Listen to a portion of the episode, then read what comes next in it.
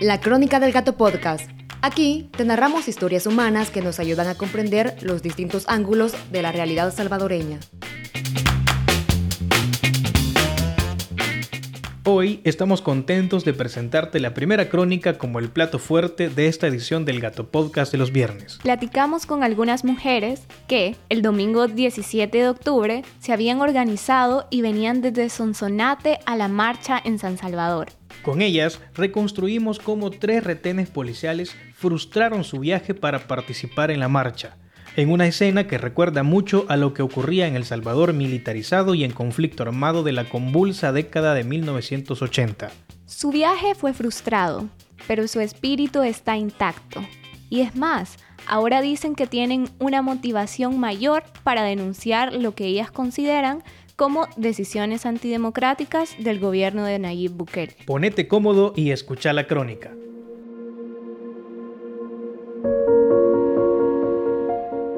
Pues el esfuerzo que la gente hizo para asistir ese día, algunos se levantaron a las 2 de la madrugada porque venían de lugares muy remotos. No obstante haber madrugado, eso no es sacrificio de haber suspendido el sueño de la madrugada, eso no es no era ningún problema para nosotros porque estamos convencidos de que tenemos derecho a manifestarnos. Nelcy Rodríguez es una de las habitantes de las comunidades de Sonsonate al occidente de la capital de El Salvador que madrugó el 17 de octubre para asistir a la multitudinaria marcha en San Salvador. Ese domingo, el sol todavía no había salido y a los gallos aún les faltaban unas tres horas para comenzar a cantar. Pero las mujeres como Nelcy, hombres y juventudes ya estaban despiertas para hacer realidad los planes que prepararon por al menos 15 días.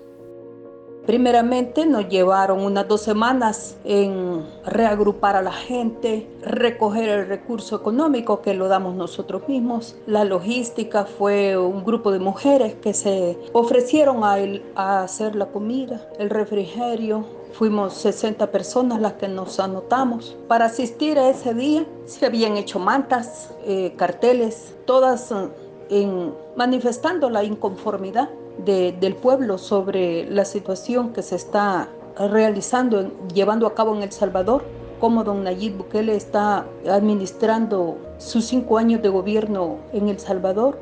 Después de preparar los refrigerios, afinar los detalles del protocolo de bioseguridad por la pandemia y asegurarse que nadie de las 60 personas anotadas se quedara, subieron al autobús, tratando de guardar la distancia y todos con sus mascarillas.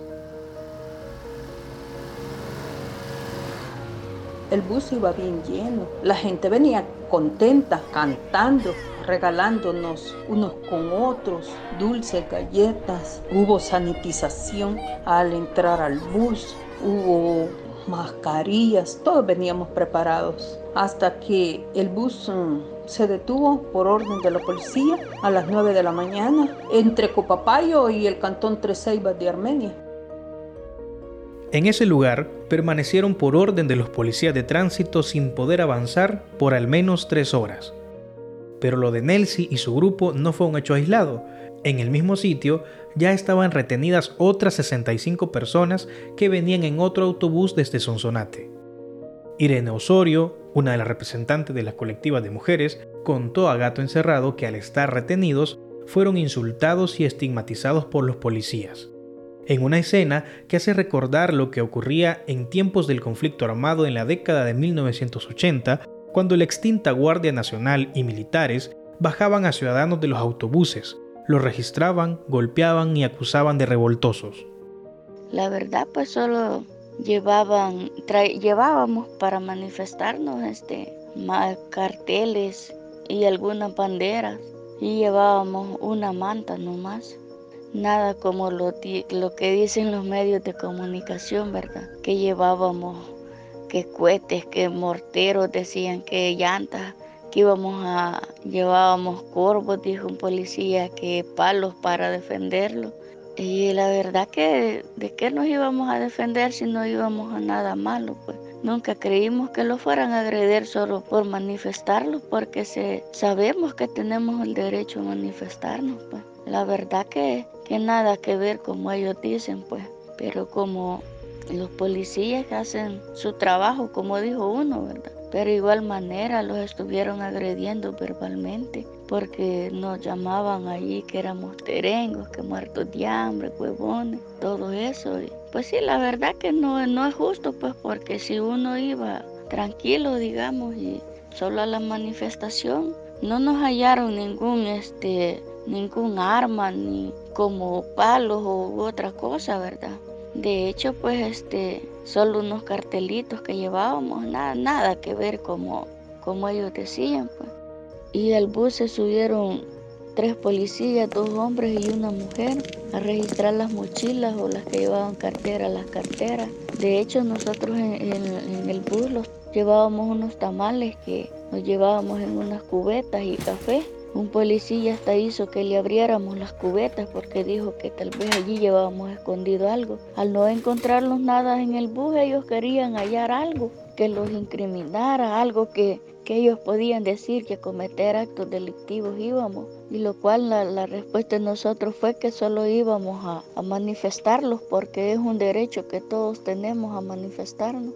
Mientras los policías insultaban a los ciudadanos de un autobús, en el otro, los policías multaban al motorista bajo el argumento de que el bus no tenía permiso para circular desde Sonsonate hacia San Salvador. Eh, al motorista lo bajaron, le pidieron los documentos, después dijeron que se bajara la gente, registraron a los hombres, registraron las, las maletas, las alpinas que llevábamos. El motorista pues tranquilo, obediente a la autoridad, le impusieron una esquela de 5714, aduciendo a la policía que no tenía permiso para circular de Sonsonate a San Salvador. Y nosotros recolectamos ese dinero entre todos y le dimos los 5714 al motorista.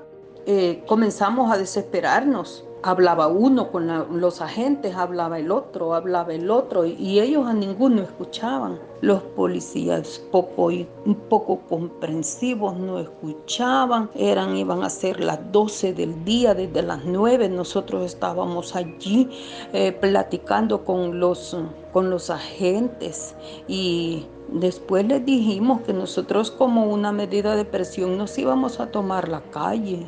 Y la policía dejó que nos tomáramos la calle.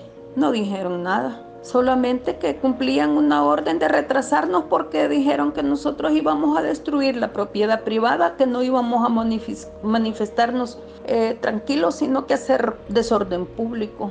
Y nosotros le alegábamos que es un derecho de la población porque Bukele atenta contra la democracia salvadoreña y que nosotros no estamos de acuerdo como él está administrando el país. Irene, al ver que los del otro bus se tomaron la calle en protesta por estar retenidos, también se bajó junto con sus compañeros para unirse a la protesta. Decidimos tomarlos la calle, decidimos manifestarnos en la calle. Pues. La verdad que nos tomamos ese tramo de la calle de, de la Ceiba, pues y ya se imaginará, ¿verdad? Rápidamente se hizo un caos de buses y carros, motos y todas cosas. Empezaron a pitar. Igual la gente los agredía. Algunos y el otro nos felicitaban porque teníamos ese valor de manifestarlo. Después de la presión que Irene y sus compañeros hicieron en la calle, los policías finalmente decidieron entregar los documentos a los motoristas a las 11 de la mañana. Luego, una hora más tarde, también dejaron ir al grupo de Nelsi, pero para ese momento ya eran las 12 del mediodía y la marcha en San Salvador estaba disipándose. Al final, ya casi a las 12, pasada las 12, el agente nos devolvió los papeles y continuamos nuestra marcha para San Salvador. Ya había terminado la, la marcha, pero siempre fuimos a dar la vuelta. Mientras el autobús de Nelsi logró llegar a San Salvador cuando ya la marcha había terminado, el bus de Irene fue retenido por segunda vez por otros agentes de la policía. El protocolo de registro se repitió como cuando estuvieron en el primer retén. Por el poliedro estaba otro retén. No vuelven a bajar. Igual, ¿verdad? Le bajaron al motorista primero, bajaron a los hombres y nos estuvieron registrando otra vez. Igual no los encontraron nada y lo vuelven a decir que nosotros íbamos a manifestarlos, que íbamos a hacer disturbios, que íbamos a, quemar propiedad privada, que a molestar a las demás personas, pero igual le volvimos a explicar que nosotros solo íbamos solamente a manifestarnos. A los 15 minutos, los policías dejaron ir al bus de Irene, pero por si eso fuera poco, cayeron en un tercer retén policial. Pues ya llegando allá por Santa Marta o Santa Elena, no sé cómo le dicen ahí, había otro retén. Allí nos pararon otra vez, nos volvieron a decir lo mismo y hacer lo mismo. Bajaron al motorista, bajaron a los hombres lo registraron, registraron el bus. E igual, ¿verdad? Entonces estábamos tomando una foto, siempre tomamos fotos. Y se subió un policía y se dirigió a mí porque un soldado le hizo seña y me señaló a mí, ¿verdad? Y me dijo que, que le enseñara el documento, un, el DUI. Y se lo di, ¿verdad? Y me dijo él, este, vaya, me dijo, si aparezco en las redes sociales, me dijo, ya sé dónde buscarlas, me a pesar de los abusos de fuerza y obstrucción de los policías, tanto Irene como Nelsi y sus compañeros aseguran que de realizarse otra convocatoria van a regresar, porque su motivación sigue intacta y van a hacer valer su derecho a la protesta.